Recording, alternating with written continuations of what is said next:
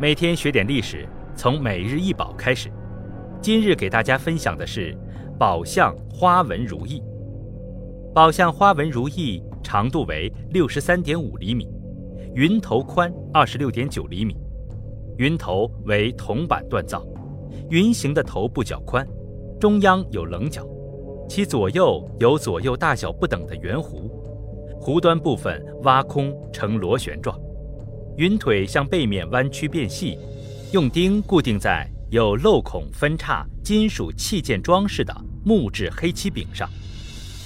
宝相花纹如意造于平安时代，现藏于奈良国立博物馆。宝相花纹是在自然界的基础上，由盛开的花朵、花的瓣叶、含苞待放的花、花的蓓蕾和叶子等自然素材。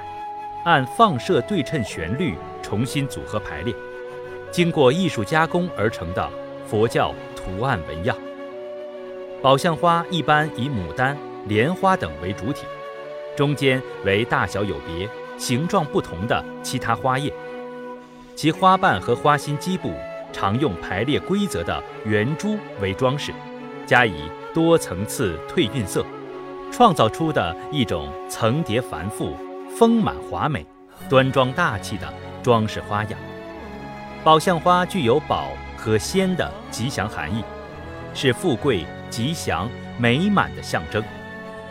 宝相花纹如意的云头周围排列有羽毛状花纹，中央相对会有口衔宝相花的两只凤凰。宝相花纹基本左右对称，并延伸布满整个云头。花间有三只小鸟。和一只蝴蝶飞舞，双凤纹的下方加入化生花叶的山月纹，云角也有宝相花纹和双凤纹，分叉金属器件以宝相花及鸳鸯点缀。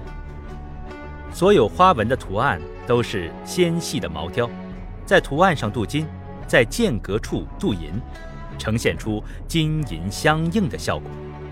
最初的如意是由古代的护和搔杖演变而来，是古代僧人用来做背部搔痒的工具。当时人们用它来搔手顾不到的痒处，可如人之意，故作如意。但随着时代的变迁和社会的发展，如意作为生活用品的作用消失了，取而代之的是作为在说法、讲赞、法会等场合。讲师手持威仪的仪式用具，显示佛法声威。如意在佛门中还有一种象征意义。如意的头部是向内回旋弯曲的，它表示让人在遇到各种事情时要及时回首。在这种意义上，如意也叫回首如意。